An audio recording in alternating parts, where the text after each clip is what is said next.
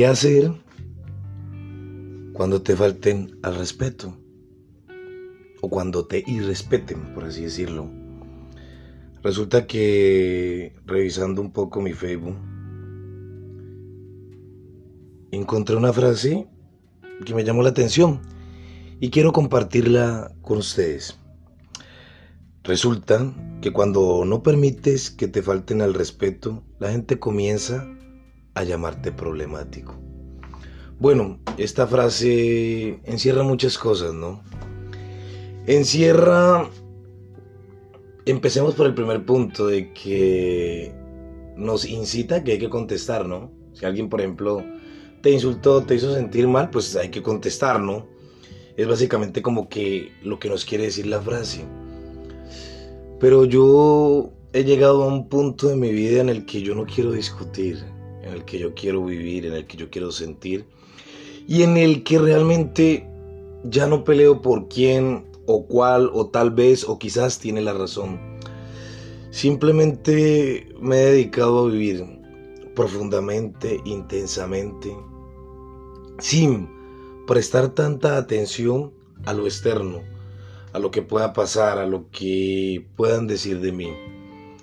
Yo creo que tener claro quién soy y para dónde voy me permite cada día levantarme con más ganas y luchar con más ganas y permitirme grabar mis videos en YouTube, permitirme escribir, permitirme transmitirle a las personas que me voy encontrando día a día en mi camino un mensaje positivo un mensaje de, de que sí se puede, de que todos los días hay que tener ese ladrillo para ir construyendo las escaleras hacia tu sueño.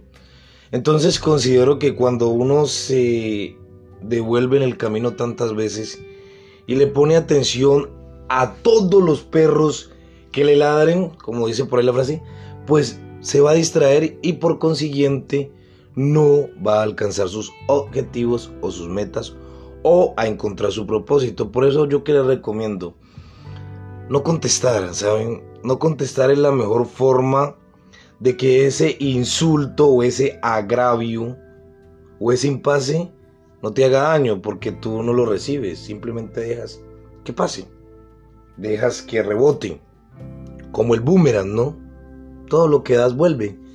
Entonces, mi recomendación ante esa frase, y uno tiene que colocarle cuidado a cada una de las frases que se encuentran, porque todo eso lo va absorbiendo el subconsciente y termina por volverlo en una realidad. No hay que contestar, hay que quedarse en silencio. Miren, yo les voy a contar algo. Hoy no tuve un día muy bueno, aunque para mí todos los días son buenos así. Hay días grises porque uno aprende de todo. Y una joven muy alterada donde yo laboro, pero fuertemente alterada, hizo cualquier cantidad de estrago. Y recordé siempre, recuerdo la película Hambre de Poder, quien puede mantener la calma en medio del caos vence el mundo. Y traté de estar lo más calmado que estuviera a pesar de que ella estaba exaltada y a pesar de que decía infinidades de, de groserías o de palabras ese Y es ahí donde uno aprende que uno va madurando y va subiendo de nivel. Entonces los invito a que cada día que vayan subiendo de nivel no contesten ante un desprecio, ante una mala palabra, ante un insulto, incluso ante las personas que tú saludas y no te saludan.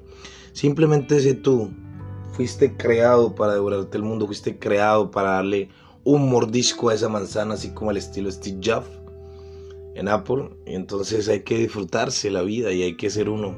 Te invito a a reflexionar más de eso, ya que cada día que vayas subiendo de nivel, pues le prestes menos atención a el mundo externo y más atención a ese yo que llevas por dentro, que como decía Facundo Cabral y siempre lo repito, tiene siglos, no años.